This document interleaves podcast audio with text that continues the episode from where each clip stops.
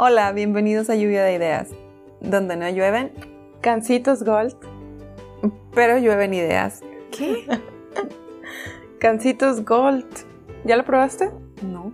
¿Qué es? Ese, ese, no sé si es por el aniversario de Gansito, no me acuerdo.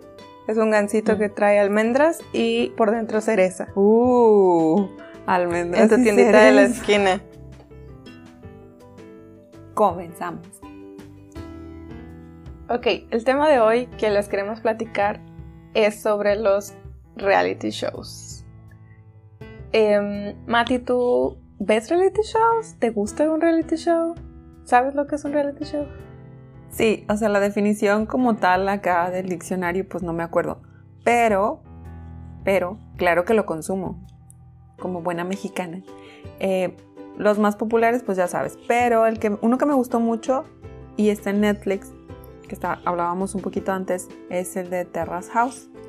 Y pues más adelante les digo de qué se trata, pero es un grupo de personas en una casa y supuestamente van a encontrar el amor, pero no es el objetivo principal. Ahí, ahí lo dejo. Creí que ese era el objetivo principal. Bueno, lo disfrazan, pero tú, ¿cuál es el tuyo? Sí. Em, creo que mis favoritos son más como los de moda o de creación, donde crean cosas, ya sea piezas o maquillaje o decoración, como ese tipo de cosas. Sí, hay muchos muy buenos también en Netflix. Un reality show es una expresión de la lengua inglesa que tiene un uso frecuente en nuestro idioma. Es decir, nosotros lo decimos siempre reality show, no decimos demostración de la realidad o espectáculo de la realidad. Lo decimos en inglés. Y se refiere a un formato televisivo que pretende mostrar sucesos reales que le ocurren a la gente común en un determinado marco. Una de las características más importantes de un reality show es que sus protagonistas son individuos reales, no personajes de ficción, se supone. Las personas que participan en, en, un reality show se supone que no son actores, no representan a ningún personaje, ni deberían de seguir ningún guion ni libreto. Estas personas se reúnen en un mismo espacio físico, por ejemplo una casa, una playa, un bar, depende, y deben convivir ante las cámaras mientras desarrollan diversas pruebas. Los espectadores, o sea el público, puede observar por la televisión lo que ocurre con dichos sujetos en tiempo real. Los participantes en un reality show son elegidos a través de un proceso de selección o casting por el equipo de producción del programa. Por lo general, los productores intentan escoger personas con diferentes perfiles y temperamentos fuertes para que surjan conflictos entre ellos que puedan resultar interesantes para los telespectadores. Lejos de ser un experimento de interés sociológico legítimo, el reality show vende más cuantas más peleas se produzcan en sus uh -huh. integrantes. Nos encanta el chisme. Cuantos más insultos, amenazas, traiciones y actos de vulgaridad adornen sus emisiones. Los espectadores se sienten atraídos a los conflictos, ya que resultan ideales para escoger un bando, para entablar lazos con uno o más personajes y entonces apoyarlos a través de los diferentes soportes disponibles, como ser el teléfono o internet, para evitar que sean expulsados del programa. El reality show más famoso del mundo es Big Brother, Gran Hermano, eh, cuya premisa es muy simple. Un grupo de personas que son encerradas y aisladas en una casa, cada día realizan diferentes pruebas que les permiten obtener beneficios. El público, mientras tanto, debe decidir con su voto quién continúa en el programa y quién es eliminado. El ganador de Big Brother es el concursante que, gracias al público, según, permanece en la casa por más tiempo. Correcto. Creo que sí, en México Big Brother fue la revolución para los reality shows. Por alguna estúpida razón, todos vimos Big Brother. O sea, al menos la primera generación. Yo todavía te puedo decir tres nombres de personajes, Ajá. de personas, personas, porque supone que no son personajes, de Big Brother a esta fecha. No recuerdo qué año salió. Es exacto. En México. ¿Finales de los noventas? O ya 2000. Fue en el 2002. Mm. En, lo, en, el 2000 buscó hombres de París. Este. Eh, sí, fue un boom. Y creo que este Big Brother, pues, ha estado por todo el mundo. O sea, hay Big, hubo Big Brother México, De hecho, creo que fue Alemania el Big Brother que estaba sucediendo cuando empezó esto de la pandemia. Y ya les tuvieron que decir a los participantes. Ah, sí. No estoy segura si era Alemania. No era en Europa, no Ah, recuerdo. O sea, los participantes estaban adentro de la casa y no sabían lo que estaba pasando afuera. ¡Wow! Exacto. Creo que pasaron como las dos semanas, ¿sabes? Como que. eh, porque al inicio todos nos íbamos a encerrar solo por dos semanas. Ja. Ajá. Y creo que sí pasaron esas dos semanas y después les informaron. Ya todos se quedaron con cara de. Bueno, o sea, y se regresaron a sus casas. les dieron la opción de que si querían regresarse o no. Como que, bueno, depende de ustedes. Porque igual aquí están aislados Claro. y en cierta forma pues están seguros. So, Sí, pero yeah. podrían estar preocupados por su familia o querer saber, o sea, que están bien o algo. Entonces también está bien que les dieran la opción de salirse. Aunque qué horror. O sea, bueno, Pues sí, ¿eh? vivimos esa realidad junto con ellos, en cierta forma. Pero creo que el hecho de estar aislados totalmente, al menos o no sabes todo el desmadre que está pasando afuera y pues te da un poco más de tranquilidad, supongo, no sé. Claro. Sí. Sí, te da más igual porque no estás viendo que la gente sufra o que no sufra, solamente estás en tu Sí, rollo. o que todo el tiempo lo mismo, lo mismo, lo mismo. Y sí, como lo mencionaban, este, lo más interesante de este primer Big Brother para todos fue ver los conflictos y ver como a gente más real, a gente que no fuera súper guapísima. O sea, sí, es cierto que obviamente escogen como quiera unos ahí más o menos, pero también había gente normal. Al menos en el primer Big Brother yo sí me acuerdo que pues, no todo el mundo estaba guapo. Y pues encontrabas ahí con quién identificarte, quién te caía mal. Era como el chisme, pero todo el mundo podíamos ver, hablar del mismo chisme. Sí, eso era lo interesante. Aunque no eran personajes, creo que eventualmente pues te conviertes en un personaje porque sabes que hay cámaras y porque sabes que al crear conflictos te van a dejar más tiempo. Depende, depende, ajá. De tus aliados también. Bueno, existen numerosos programas de televisión que han sido influenciados por El Gran Hermano o Big Brother, aunque con los años han surgido cada vez más variaciones de la idea original, al punto de cubrir un gran número de posibilidades. El formato de reality show no es solo es apto para ver cómo vive un grupo de personas su día a día, sino también cómo consigue sobrevivir a una serie de desafíos de la naturaleza, cuán diferente es la vida de una familia de celebridades con respecto a la propia, o cuántas razones puede tener una persona para llevar a otra a juicio. Caso cerrado. Caso cerrado. Dada la demanda del público, el formato de reality show comenzó una expansión que parece interminable, hasta abarcar un gran número de temáticas que incluyen documental, renovación de las casas, esos me encantan, las competencias, los juicios de la corte, como decías, la investigación de fenómenos paranormales y el cambio de aspecto para corregir defectos que impedían a los concursantes sentirse bien con ellos mismos. De estos también he visto muchas variantes. La lista continúa y se ramifica en subcategorías, en parte para satisfacer ciertas cuestiones regionales. Pero los límites de reality show no se encuentran en el ámbito de la televisión. Por el contrario, en Internet podemos observar con claridad los cambios culturales que ha implementado en la sociedad, para alegría de algunos y desgracia de otros. Cualquier persona que desea hacer su espacio en YouTube, sabemos que uno de los consejos básicos es exponer su vida personal tanto como sea posible. Esto atrae más visitas, ya lo creo, porque crea la sensación de que se trata de un ser real, de carne y hueso, con problemas como los del resto. Creo que aquí difiero. Creo, creo que cuando la gente es famosa, los espectadores quieren saber su vida personal, sí, como yo. Yo sí quiero saber la vida personal de Rupert Grint o de Chris Pratt, porque te, te quieres sentir identificado como con las cosas normales que hacen. Pero si es alguien desconocido, tengo menos curiosidad, la verdad. Pero sí fue el boom en internet, o sea, cuando empezó, cuando la gente dijo, ah, déjame agarrar la cámara, ¿y qué hago? Mm, Lo que suponía un esfuerzo menor era mostrar su día a día, o sea, ¿por qué miramos a gente hacerse un café por la mañana? sí, qué curioso. O sea, ¿dónde está el...? Porque nos cae bien. Exacto, pero llegas como a ese punto. Con tanto contacto con la otra persona, creas empatía. Y entonces dices, ay, sí me cae bien, o no, no me cae bien. Y lo cancelas o lo elevas. O sea, más bien le das tu like, etc.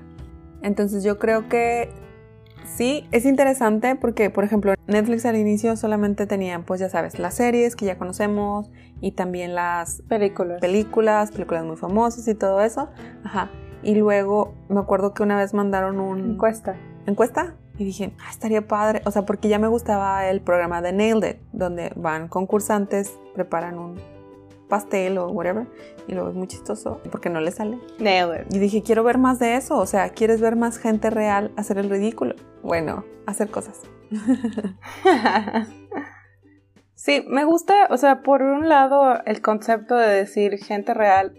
Bueno, lamentablemente ya vamos a ir luego de que a veces no es gente real pero el concepto de ver a alguien más común, que no es perfecto, en la televisión, pues claro que es algo que, agrada y que llama la atención y que el público en general eh, puede estar interesado. Sí, en otra fuente que chequé eh, dice que hay tres tipos de reality shows. El del observador pasivo, donde la cámara observa sin hacer nada eh, las actividades cotidianas de la persona o del grupo de personas, o sea, tipo Big Brother. El de la cámara escondida, donde la cámara observa personas que son filmadas, se utiliza en programas donde hacen bromas o enfrentan a gente en situaciones inverosímiles, como eh, Catfish y esos, filmando sus reacciones para entender a su audiencia. Catfish. Y los. También había otro de algo de infieles o no sé qué. Es que le dan a la gente lo que quiere, morbo. Y también lo de los concursos de reality show, donde un grupo de personas compiten por un premio en un ambiente cerrado, mientras son observadas por las cámaras, o sea, como estos de cocina o los de moda, etc. Tal vez hay más variables, pero bueno, estas son algunas de las que encontré. A mí me gustan los de los concursos. ¿A ti cuál, cuál es como tu favorito?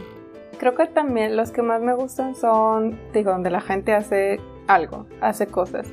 Ya sea que decoren o que hagan un pastel o que hay uno de jardinería en Netflix también que me gustó, o sea, están haciendo así como esculturas con plantas. Es algo que no había visto y que también, o sea, está padre.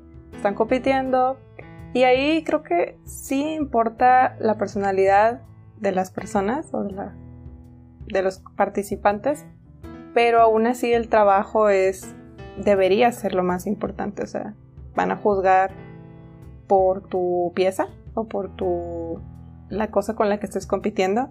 Y segundo lugar, como que la persona. Aunque bueno, hemos visto... La simpatía, por ejemplo. Pero ¿no crees que esos son los más, o sea, los que sí se, sí se apegan más a eso, a esa premisa? O sea, los de concursos. Sí. Porque en el concurso pues no, no, tienes chance de, como de conocer tanto a la persona, es más como que bueno, excepto la voz. Eh, porque la voz es un concurso, pero le meten ahí los clips de, no, sí, cuando ella cantaba en los cruceros y no sé qué tanto. O sea, le meten drama, porque saben que a la gente de México nos gusta el drama. Sí, creo que por eso. O sea, estos se me hacen como un poco más útiles. Bueno, no porque yo vaya a hacer una escultura de dinosaurio en el patio de mi casa, pero... ¿Te gustan? A mí, yo creo que a mí me gustan todos, la verdad. También, depende del mood, es que prefieres uno pero también, o sea, siendo honestos, o sea, Big Brother yo me lo chuté todo y no me lo perdía. Y era como que, ¿qué? Y Terrace House es similar. El primero, el primero lo vimos todos, o sea, todos lo vimos. El que diga que no lo vio, que me diga que no sabe quién es. El Pata Zambrano, o Chio. El doctor. O, ¿cómo se llama la otra? El doctor, o sea, you know who they are. You know who they are, don't lie to me. Claro. No, no mientan. Bueno, ¿y cuándo comenzó todo esto? Eh, pues es un género que documenta las situaciones de la vida real, como ya dijimos. Se supone que sin guion y con situaciones reales y usualmente son personas desconocidas. Este género empezó a principios de los años 90 y se popularizó a partir de los 2000. Los famosos reality shows son muy comunes en esta época, pero han sido muy criticados ya que muchas personas consideran que pues no son reales. Muchos shows han alcanzado más de 10 temporadas debido a la popularidad que han recibido y les vamos a comentar cuáles son de los más populares. Ya mencionamos Big Brother, que yo creo que sí sería el top 1 en México. O en el mundo. Pero como ahora hay tantas variantes, tal vez en el mundo, sí. Pero como ahora hay tantas variantes también, pues vamos a ver. ¿Cuál crees que es el más popular?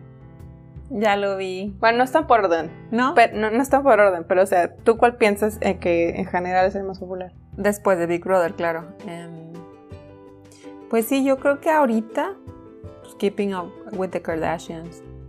O últimamente. Ahorita, ahorita, pues no sé, porque también todo está parado por la pandemia. Pero supongo que es ese. Yo creo que Masterchef también es muy famoso en diferentes partes del mundo. Porque, o sea, Keeping Up with, Keeping Up with the Kardashians, como quieras, muy americano, muy norteamericano, muy estadounidense. Sí. Yo no sé, no sé si la gente china, o sea, vea Keeping Up with the Kardashians. O a las personas en, no sé, Noruega. Yo creo que son, sí son iconos identificables. Tal vez sí. No, o sea, tal vez tienes razón. O sea, no que lo vean, pero son iconos identificables, pero no necesariamente es que pues, en todo el mundo las vean, porque además son muy criticadas y demás. Yo puedo decir que he visto algunos capítulos, pero no en lo personal, porque no tengo, no tenía cable cuando estaba así como que en su apogeo, pues no era como que, o sea, no me quitaba el sueño por buscar o, o ver, o sea, era como que... eh. Sí, yo creo que he visto minutos. Nunca he visto un capítulo completo. Y pues no sé, no me alcanza a llamar. O sea, no sé si no he sentido afinidad con algún personaje de la familia. Pero no sé, lo veo como muy alejada de mi realidad y pues no. Digo, a la gente que le gusta, pues adelante. Y a los que no les gustan tampoco. Digo también. Y pues para los que no sepan qué es, eh, es una serie que documenta la vida cotidiana de la familia Kardashian Jenner, el clan Kardashian, como el, el clan Brady. Está conformado por los padres Kris Jenner, Bruce Jenner, que ahora es Caitlyn, y los hijos Courtney, Kim, Chloe, Robert, Kendall y Kylie. Y pues ha sido muy criticada porque el material que generan es polémico. Siento que no es que sea tan polémico, sino que se muestran muy banales. Creo que está... Eso es lo que a la gente le molesta. ¿no? Sí, es lo que les molesta, pero yo creo que capta a como, como aquí la Rosa de Guadalupe. O sea, es la fe, es verdad, o sea, es la fe, el, el común denominador de los mexicanos sí. es la fe. Bueno, te vamos a dar un show donde vamos a aplicar lo que tú quieres ver, que es la fe. En el caso de Estados Unidos, vamos a aplicar lo que te interesa, que es pues, las cosas más superficiales. Materiales. Sorry, but- Ajá, yo supongo. Y sé cosas de ellas, no sé por qué, pero las sé. Que la Kim se hizo amiga de Paris Hilton y entonces en un show, de hecho, donde Paris Hilton estaba buscando una amiga. What? O eso fue lo que, o sea, como que la, como la introdujeron, como la presentaron.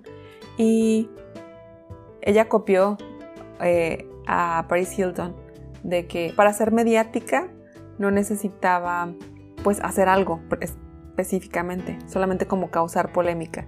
Y sabemos que más o menos en esos, en esos años, pues sí era como que, uh, ¿cómo que se operó? Uy, ¿cómo que lo reconoce?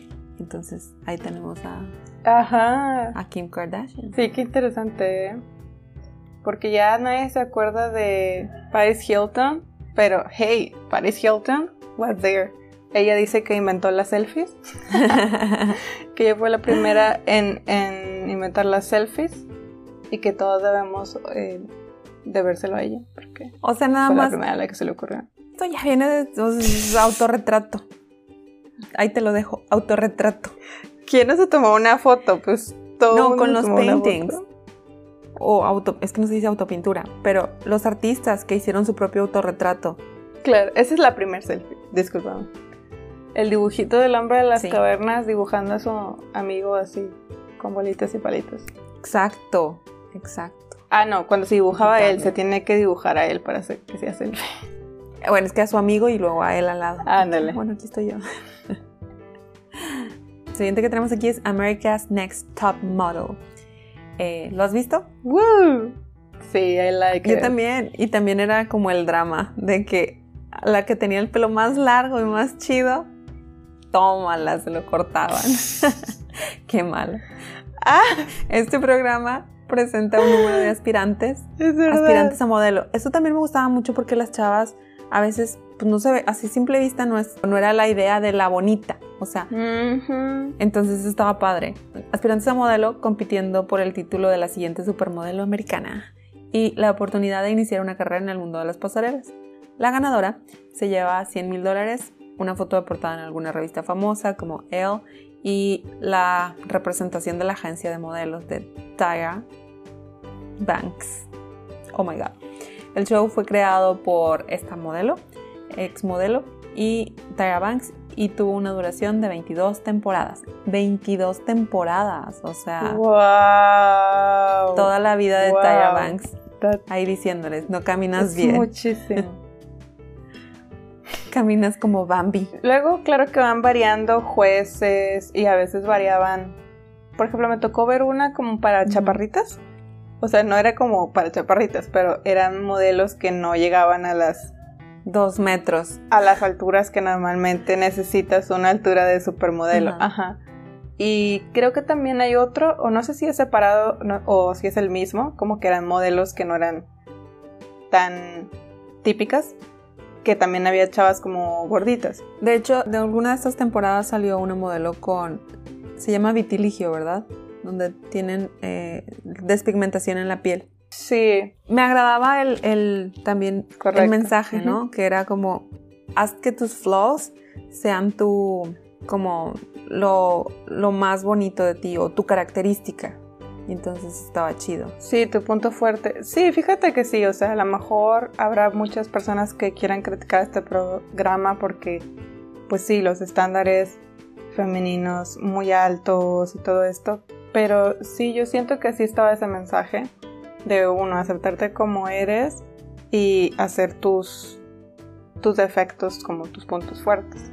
Es algo que Ujú. siempre decían y siempre era como, ah, pues me critican tal cosa, y, Ajá. como dices, había gente que se veía muy normal o incluso no te parecía muy bonita, pero cuando ya estaban posando o en un escenario, lo hacían diferente y te quedabas, ah, ches, wow. Exacto, sí. Entonces como Cambia. también es relatable. O sea, aunque parecía que no, de que cómo voy a parecer una modelo, pero you could. I mean, cuando te bañas y te pintas, te metes producción, Exacto, ahí está. exacto. El siguiente es The Biggest Loser. ¿Este lo escuchaste antes? Sí, llegué a ver algunos capítulos. Sí, yo también. Bueno, ese se trata o se fue, grabó por primera vez en Estados Unidos en el 2004 y se centra en los participantes que luchan por bajar de peso y al mismo tiempo pelean por ganar el primer lugar de la competencia. No existe un mínimo o máximo de peso, pero la mayoría de los concursantes tienen sobrepeso, obviamente. En el show se dan a conocer las historias de superación de los participantes y se documentan sus procesos. Tiene un total de 17 temporadas, convirtiéndose así en uno de los shows más populares en Norteamérica. Creo que esto, como decías ahorita, también tiene mucho que ver con la personalidad y lo que la gente quiere ver en cada país. Y pues, no que en México no, porque en México también hay mucho sobrepeso. Eh, pero en Estados Unidos, creo que en México hay mucho en cuanto a más cantidad de personas. Pero yo diría que en Estados Unidos la gente tiene un Mórbido. sobrepeso más pasado, más grave. Sí, porque pues yo nunca he visto, he visto a muchas personas en la calle en México cuando salgo, pero nunca he visto a lo Sí. que he visto en estos programas. Sí, es que hay una gran, gran, bueno, dentro de los tantos problemas de América, de Estados Unidos, no sé, personales, sociales, o sea, los, los tapan o los, los deal with them, los lidian, los sobrellevan, ya sea o comiendo en exceso o comprando en exceso o cayendo en algún tipo de exceso. Entonces, para mí sí era bonito, o sea, mm, no vi las 17 temporadas, obviamente, te puedes aburrir a la mitad, pero, o sea, está bien el mensaje, creo, porque están tratando de superarse, de sentirse mejor, porque la mayoría de las veces es por salud, porque estas personas ya tienen problemas de salud. Y entonces están... Sí, eso está muy padre. Tra- O sea, el mensaje y la idea principal está muy chida. Luego tenemos American Idol. Eh, este programa comenzó a transmitirse for- por Fox en el 2002. El programa aspiraba a descubrir a los mejores cantantes de Estados Unidos. El ganador era escogido por los televidentes que votaban por su favorito. Los jueces eran figuras como productores, cantantes o coreógrafos. Del show salieron cantantes eh, de la talla de Kelly Clarkson, Carrie Underwood, eh, y se grabaron 15 temporadas hasta su última emisión en el 2016. ¿Lo veías, American Idol? También, también fue largo, ¿eh? Fíjate que no. O sea, igual porque teníamos la versión mexicana o algo, o no tenía cable en ese momento. Sí conozco a Kelly Clarkson y creo que es muy buena. Pero pues no, no fue, me tocó. No sé tú. Eh, American Idol como tal no, pero creo que para México fueron las versiones de La Academia, de, que fue la primerita y también te puedo decir que la mayoría de los mexicanos la vimos, Sí. o La Voz también, pero La Voz pues ya fue de Televisa, o sea, es como que la, los Entonces primero fue la academia. Y, pues sí, ¿quién no recuerda? ¿Cómo se llama? Yuridia. Otra la de la de la novela del guardaespaldas o esa. la de una, la del ángel. La que cantaba la de Peluchín. El ángel que quiero Sí, yo. esa. ¿Esa? No sé si es esa, pero de la Yuridia es de la primera generación de la Sí. academia. Sí, me acuerdo que era como que el revuelo de que eh, le están comiendo el mandado a Televisa. Pero luego ya Televisa salió con la voz. Oye, de hecho ahora, ¿qué pasó? Ah, pues cuando pasó lo de Dana Paola, recientemente en la academia, que se enojó con un concursante, Ah, sí. pusieron como la comparación de cuando Lolita Cortés se enojó con... Olvidé su nombre. Una de ellas, la abuelita. Sí, exacto, la muy criticada porque no cantaba bien, pero la gente votaba por ella. Entonces seguía en la academia. Y, y estuvo, estuvo chida la polémica. Vean el video en YouTube. Los mexicanos, como somos. Pero es que la dejaban porque querían ver eh, si se quedaba con Víctor, ¿no? Sí, Sí, era como que había un romancillo. ahí. Sí, ven, entonces, o romance o pleito para que te sigas quedando en los realities de shows mexicanos. El siguiente es Dancing with the Stars, que en México era bailando por un sueño. por un sueño. Bueno, digamos, algo similar, sí, bailando por un sueño. Eh, pues este, el de Dancing with the Stars es estadounidense, se emitió por la cadena ABC y pues aquí se formaban parejas que se conformaban por un bailarín profesional y un famoso. Y pues obviamente ahí el famoso de que tú querías ver, el bailarín profesional pues ya sabía bailar. Pero el famoso querías ver si bailaba o no, si se caía o qué decía. Y pues cada semana tenían una rutina distinta de baile y concursan para avanzar a la siguiente ronda. El puntaje que reciben es dado por los jueces y los votos del público. Aquí era una mezcla de los dos. Y se estrenó en el 2005. Qué padre. Aquí lo interesante era ver a los artistas bailar, ajá, porque a lo mejor eran actores o así que no sabías que podía bailar. Y me parece que en México, de hecho, pero le daban el dinero del premio a la persona porque tenían, generalmente era una persona con algún problema, ¿no? O que necesitaba el dinero para algo. Llegaron a hacer eso, o sea, donde como que representaban, ajá, Ajá. representaban a una causa. Eh, lo que yo me acuerdo de Dancing with the Stars, o bueno, no exactamente este de Dancing with the Stars, la versión mexicana, la de Bailando por un sueño, eh, que tenía como esta modalidad, porque sí, el sueño era para, no sé, una tercera persona. Era que a veces super padre las actrices que les tocaba con un bailarín, porque generalmente el hombre es el que dirige pero luego había estas bailarinas, chavas que les tenían que enseñar luego actores ya grandes, era como que ah, estamos destinados al fracaso. Sí, ya sabías de que esos no van a llegar a la final, ya son de los primeros que salen. Pero bueno, así es la vida. El siguiente es The Bachelor. ¿Bachelor? ¿Cómo se dice? Creo que es Bachelor. The Bachelor. Eh, este programa estadounidense debutó en septiembre del 2002 y es transmitido por la cadena ABC. El reality gira alrededor de un joven atractivo que es cortejado por, no una ni dos, 25 mujeres, porque todos lo quieren. El objetivo principal es que el joven escoja a una de las mil concursantes. Cada semana se elimina una. El show tiene un rating bastante alto. Durante las primeras ocho temporadas tuvo una audiencia cercana a los 10 millones de televidentes solo en Estados Unidos. ¡Wow! He escuchado que es súper famoso y yo creo que el equivalente mexicano sería 12 corazones. ¿No lo llegaste a ver? Sí, es el único que... Es el, ah, espérame. ¿12 corazones es el de los signos? ¿O es el donde salió Poncho de Nigris? No, no, es el de los signos. ah, ok. Bueno, sí, me parece increíble. O sea, este formato en sí, como dices, estos son los más parecidos en México que yo conozco. Eh, pero así, así como The Bachelor, igual en México yo no he visto.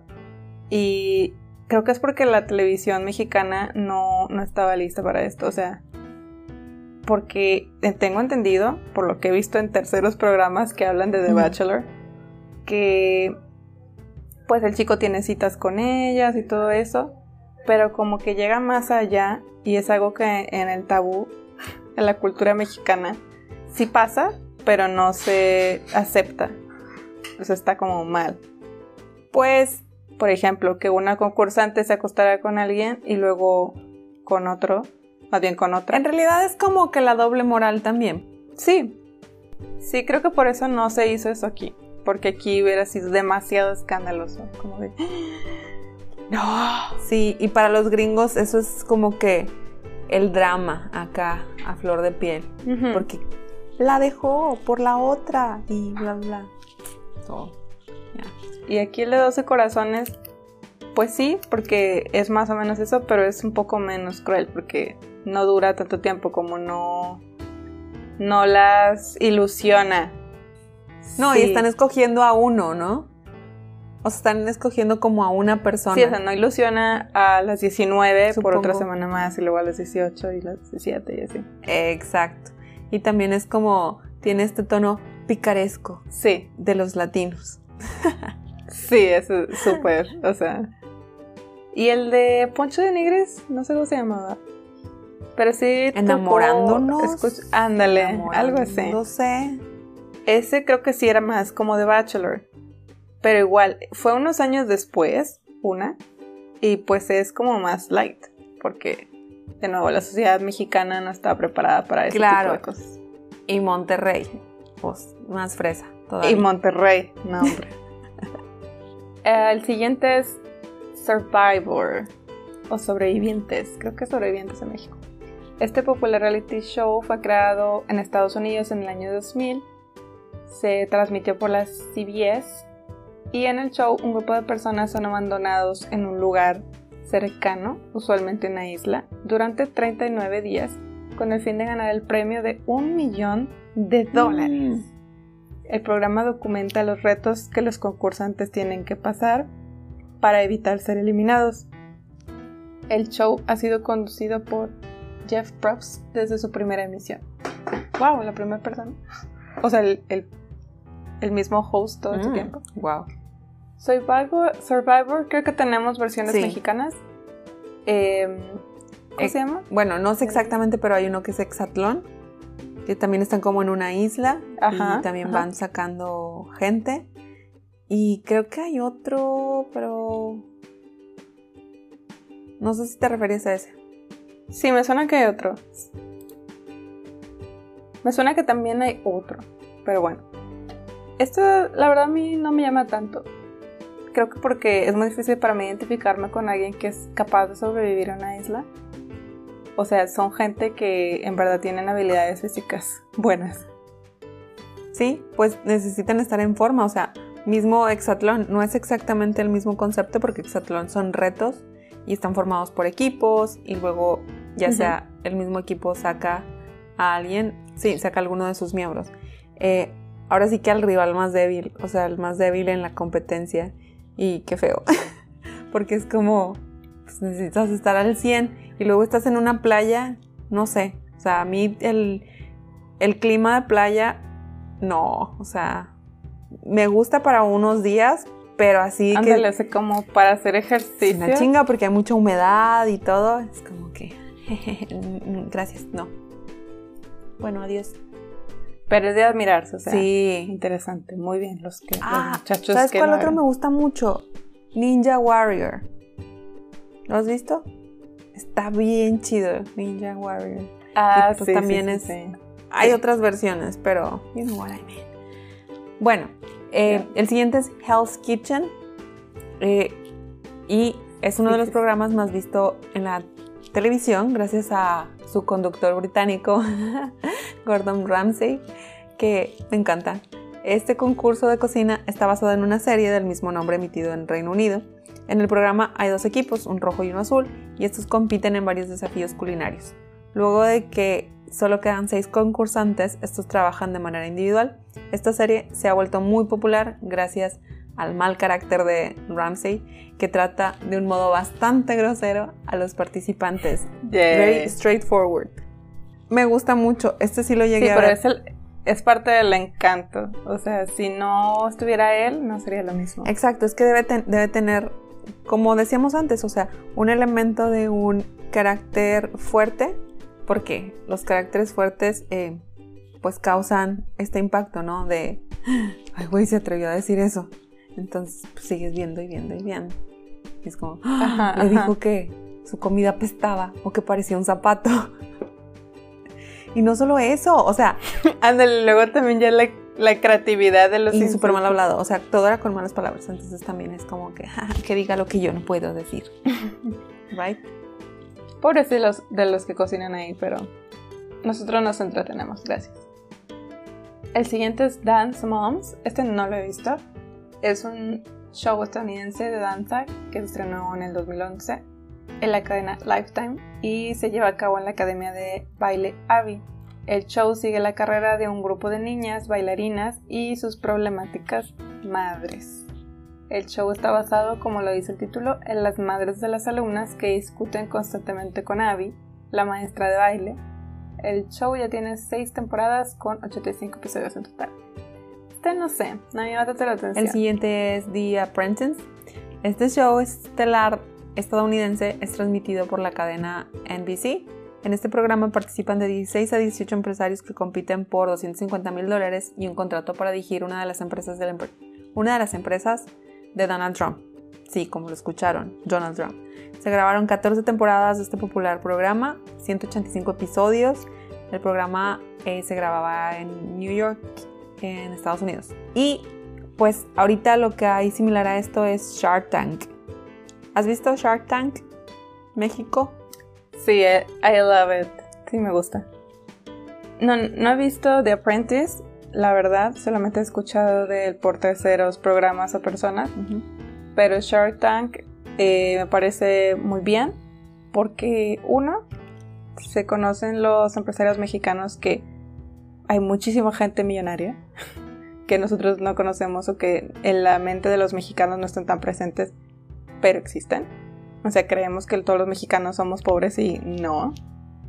Entonces, ver la cara de ciertos empresarios y pues presentan ideas padres, incluso ideas que yo he visto ahora que en una tienda o que consumo o que he buscado en internet porque descubro nuevos productos o nuevos servicios y digo, ah, mira, qué bien que están apoyando a los mexicanos porque, oye, tienen dinero, ¿por qué no? Sí, el concepto es muy bueno y esto también es algo que le falta mucho a México, o sea, que haya más empresas mexicanas. O sea, Exacto. hay muchísimas empresas, pero la mayoría pues se llevan las ganancias a sus países y pues, vienen a México por la mano de obra barata. Entonces es, pues no, o sea, de que se enriquezca, ahora sí, que se enriquezca un externo a que sea un mexicano, pues ¿por qué no un mexicano? sí, me gusta mucho. Anyway, The Simple Life. En español es traducido como La vida sencilla. Fue un reality show protagonizada por, of course, Paris Hilton en su época prime y Nicole Richie.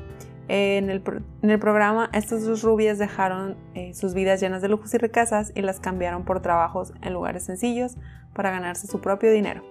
The Simple Life duró cinco exitosas temporadas. El show fue tan popular porque no era común ver a dos chicas ricas haciendo trabajos manuales como lavar un baño o limpiando mesas en un restaurante.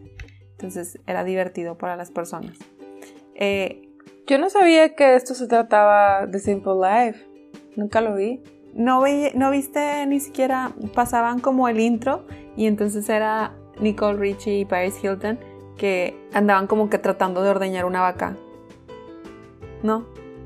Tal vez sí, pero o sea, no pensé que eso fuera lo que estuvieran haciendo en todo el programa. Me parece muy divertido entonces. Quiero ver eso. Obviamente a las personas les llamó la atención y quisieron ver a dos niñas ricas chifladas hacer cosas que el resto de los mortales hacemos.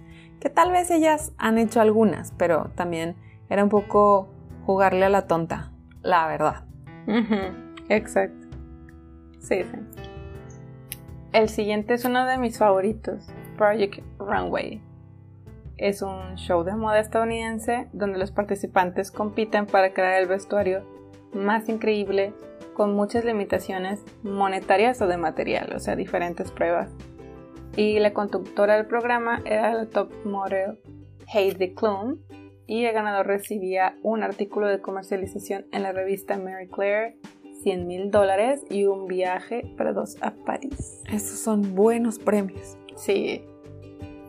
Me gustaba mucho eh, ver lo que se les ocurría con, con las pruebas. Como, ah, pues solamente pueden usar artículos de oficina. y luego sacaban unos vestidos o ropa muy padre. sí, le tiraban a la, pues a la creatividad de los concursantes y desde ahí se veía quién traía como que buena madera de que, ok, lo que lograste hacer con papel y grapas, por ejemplo. Sí, estaba muy chido. Very good. Masterchef es un programa de cocina creado en Estados Unidos y conducido por el reconocido chef Gordon Ramsay. El show consiste en un, en un concurso de chefs amateurs probando sus habilidades para crear platillos de alta calidad en contra del reloj. El show debutó en, una en la televisión en julio del 2010 y es uno de los programas más conocidos a nivel mundial, porque también de este se desprendió el Masterchef de México. Y pues el Masterchef Junior también se desprendió de ahí. Con mucho éxito.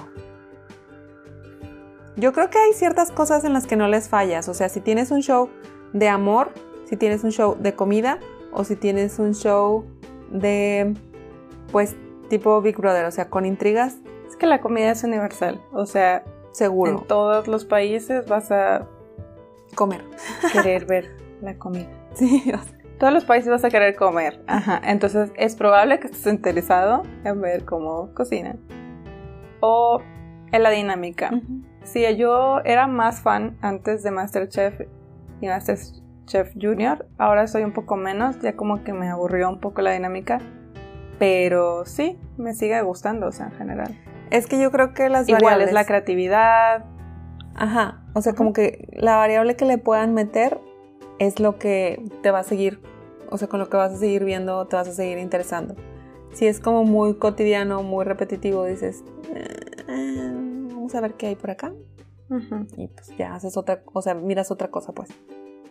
Bueno, el siguiente es X Factor.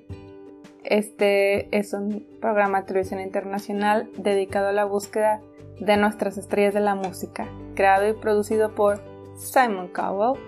Usualmente el premio consta de un contrato para grabar un álbum más la publicidad que se genera los artistas al haber participado en el show.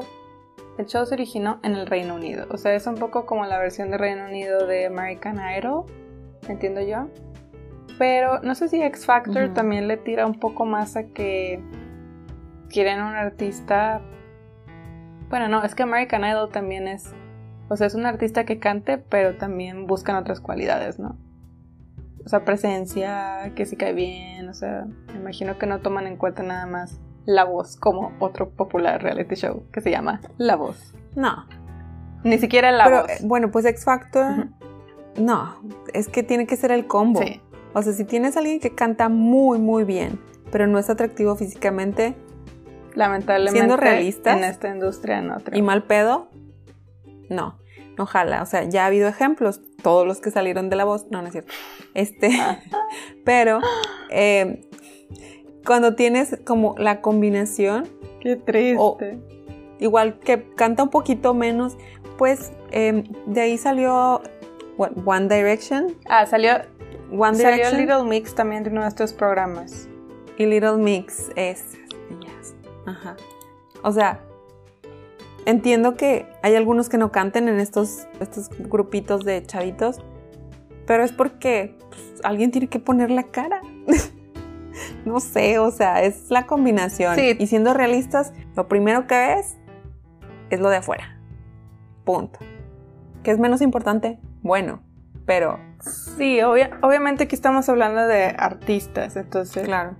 Para un productor o para una persona en la industria de la música, quiere todo. Quiere que estés guapo y quiere que cantes bonito y que bailes y que actúes y que también... Y como hay tantas personas, o más bien, porque hay más de cinco personas con talento, pues van a escoger de esas cinco. O sea, tienen la oportunidad de, de escoger como pasa aquí en el trabajo también. O sea, como van 10 candidatos, pues agarran al que tiene las calificaciones, pero también le ven otros. Sí, es la demanda, o sea, así es.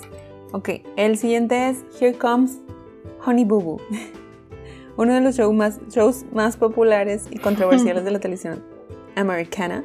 El reality mostraba la vida de la ganadora de numerosos concursos de belleza, la pequeña niña Alana Thompson y su familia. El show tuvo una duración de dos años y fue fuertemente criticado por su contenido. Algunos lo tacharon de ofensivo e indignante. El show fue cancelado luego de que la madre de Alana tuviera algunos problemas. Este ya no lo vi. ¿Tú lo viste? Este no lo vi tampoco, lo escuchaba y llegué a ver a lo mejor algunos minutos si estaba cambiando la tele o algo, pero pues nunca me llamó la atención. Se me hacía tonto, sí, la verdad. El siguiente es Fear Factor.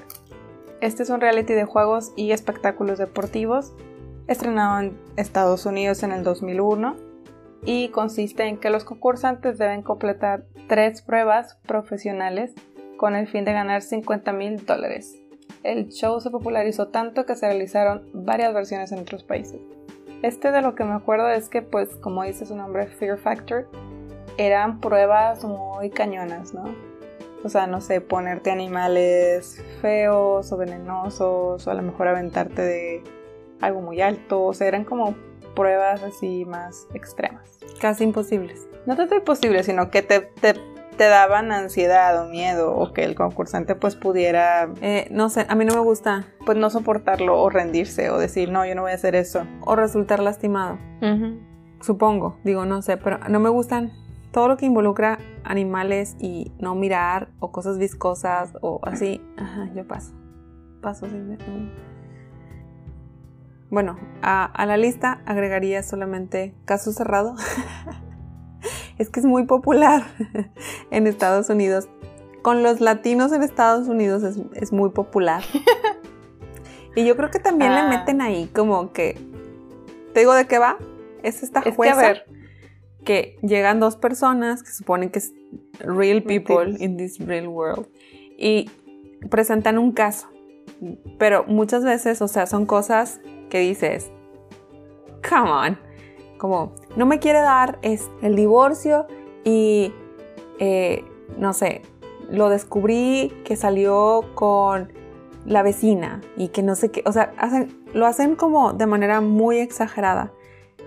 Lo llevan por ahí lo leí, que los reality shows lo que sucede muchas veces es que eh, utilizan la hiperrealidad, es decir, tienen cierto caso o de que no me deja ver a mis hijos, no sé qué, y lo llevan como a una hiperrealidad donde todo es más exagerado. Sí, todo es más exagerado básicamente. Pero eso hace que las personas se mantengan ahí, como ¿y por qué? Te digo, están alimentando el morbo básicamente.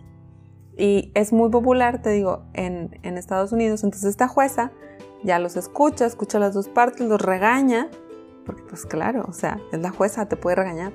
Y luego, este, al final pues ya da, un veredicto. Ya. Caso cerrado. Creo que, creo que sí lo he visto. Caso cerrado. Sí. Es que luego, o sea, sí, este, este tipo de programas lo que tiene es que ves cinco minutos y te quedas, "Ah, ya lo veo todo. O sea, porque te quedas con, ok, ¿cómo se resuelve esto? Porque te parece tan inverosímil, tan poco creíble que dices tú, ay, no, qué tontería. Y luego sacan otra cosa y tú, no, Sí. puede ser. Y luego Sí. medio, medio te la quieres creer, te engañas a ti mismo como de, no, es que sí pasa, o sea, a lo mejor, mira, a mi amiga le pasó algo similar, pero pues nada más no se complicó tal cosa, o sea, sí, te inventas ahí la novela. La verdad está bueno, muy luego chistoso. hagan novelas de más también, ¿eh? Sí. Sí, o sea, así. La verdad está muy chistoso. Recuerdo uno que vi. Que sí, está, o sea, está abs- absurdo.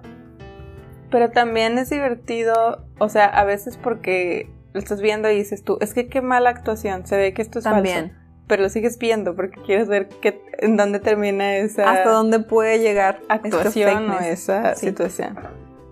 Ajá, hasta dónde puede llegar, exacto. Quieres Sí. saber. Muy cierto. Bueno, Very muy true. bien. Eh, pues uno de los que no mencionamos, bueno, solo quería mencionar, uno que me gustaba mucho era el de How Do I Look? ¿Cómo Me gustaba mucho. Con sí. Stacy Clinton en Discovery Home Health. Era de, era de mis favoritos. Me encantaba porque ahí te transformaban, o sea, te daban, hacían un cambio de look de cabello y ropa, pero o sea, en verdad te daban como que lo que le quedaba a tu tipo de cuerpo, un poco estudiar tu personalidad, luego los enseñaban a comprar, o sea, era- se me hacía como súper completo, que en realidad los dejaban como que pudieran continuar con eso en su vida, no como que nada más ese día, no como en el 15 años que pues A ver cómo le haces. Sí, te arreglas y te ves súper bien y ya los demás días pues no. sí, con muy buen mensaje. Entonces era very good one. Y también quería mencionar el de, no lo hubiese visto todos, pero el de ¿Quién es la máscara? Ah, sí. Está muy popular ahorita. Me parece también un concepto interesante. Sí, sí creo que pues pensaron algo un poquito diferente. Y pues sí, está entretenido. Sí, tal vez ya existía en algún otro lugar, pero este, Sí, ya, es copia de, un- es copia de uno coreano. ajá, pero sí está muy muy padre. ¿A ti cuál, cuál te gusta? Queer Eye. Eso está padre también porque, o sea, no es nada más de que te compren ropa, es como trabajan también como tu, pues quiérete tantito, pues mira, o sea, eso está padre. Y mi favorito pues era el de Terrace House. Terrace House es esta casa donde van tres chicos, tres chicas y la idea es encontrar el amor. Es que no hay como que un objetivo principal, pero supuestamente es eso. Yo creo que es un poquito como que conocerse, es autoconocimiento al, fi- al final de cuentas, porque están chavitos, o sea, desde como que 19 hasta 28, 29 generalmente, y eso es raro que haya de 30. Este, y pues es como que la convivencia con otras personas, otras formas de pensar, y luego hay como que ya se echan el ojo de que, ay, bueno, si me gusta aquel o si me gusta aquella, pero siguen con su vida diaria, o sea, siguen saliendo a la realidad y regresando y todo eso, entonces está padre. Lo que te comentaba es que en la, en la última season había una chava que era luchadora. Entonces, lo malo hoy en día es que ya sabes que las redes sociales pues son savage, o sea, no se tientan el corazón en las redes sociales porque se pueden esconder las personas y em, detrás de su computadora. Y entonces como que le empezaron a bullear a esta chava, empezaron a bullear, a bullear, a bullear. She, she committed Mm. suicide, se suicidó. O sea, esto después de que estuvo en Terrace después House. de que estuvo en Terrace House. Entonces, no sé qué va a pasar, no sé si yo supongo que ya no van a hacer Terrace House, porque también el formato era de que los presentadores, o sea, te hacían una especie de resumen y pues se burlaban, o sea, sí, se reían Sí, de la situación. comentaban y, y decían Sacaban chistes. lo triste, lo chistoso. Ajá. Exacto. Entonces, Sí. Quieras que no, eso también influye en las personas. O sea, los televidentes dicen, ah, sí, sí, sí, sí, sí. Y luego, pues ya etiquetan a esa persona y es como que. Anyway. Recuerdo épica la vez que nos engañó una chava de ahí. O sea, Sí, que en nuestra cara fue como, ¿qué? que andaba con un batillo, ¿no? Y no decía nada, se hacía así como ¿Cómo que. la- caímos? ¿Cómo caímos en su inocencia? Con bagua. Las caras Sí. de. Lo interesante también, por ejemplo, de Terrace House es que pues es una cultura muy diferente a la mexicana. Entonces, por eso ver esa interacción de personas, entre comillas, normales o que no están actuando, se supone, pues era muy interesante porque para nosotros era como, wow, o sea, son bien formales en algunas cosas para hablar, que si van a ser novios, que si o sea, se prometen toda la vida para a darse un beso. Sí, y a veces muy directos y a veces muy tajantes. ¿Y cómo se agregaban Sí. a los jafos? A los... No se agregaban, pero Jafos. sí, jafos. Los hacían como que medio... Ay, bueno, tú eres mezcladito. A los que no estaban tan guapos. Porque, ah, el que estaba bien Ajá. guapo, el Giuseppe o quién, Giuseppe. Oh my god. pero bueno. Porque era italiano. No, pero él no era. No era, mi, no era mitad, mitad. Nada más era italiano. Estaba viviendo allá. Anyway, muy recomendable, Terrace House. Si se les antoja, ajá, algo así, porque fíjense, así son dos cosas, matan dos pájaros de un tiro. Aprenden sobre una cultura diferente y se entretienen con el drama de, de otro país. Sí. Si les llama la atención o si algunos de los otros que mencionamos que no hayan visto les llamó la atención, pues también. Ya son a lo mejor un poco viejitos, pero muchos existen en su versión 2020. Por ejemplo, ahora está Next in Fashion. Creo que Project Runway ya no se hace, pero en Netflix está este otro de moda. Hay uno de maquillaje, el que les decía de jardinería, hay muchas cosas. Sí, díganos cuáles son sus favoritos. Eh, igual, si conocen recientes que no mencionamos, pues recomiéndenos alguno. Eh, ahora para las vacaciones decembrinas, tener en qué matar el tiempo. Que no nos sobra, pero lo invertiremos en lo que nos diga. Sí, sí, sí. Muchas gracias por escucharnos en este episodio. Esperamos que se hayan entretenido un ratito. Nos escuchamos la próxima semana. Bye. Adiós.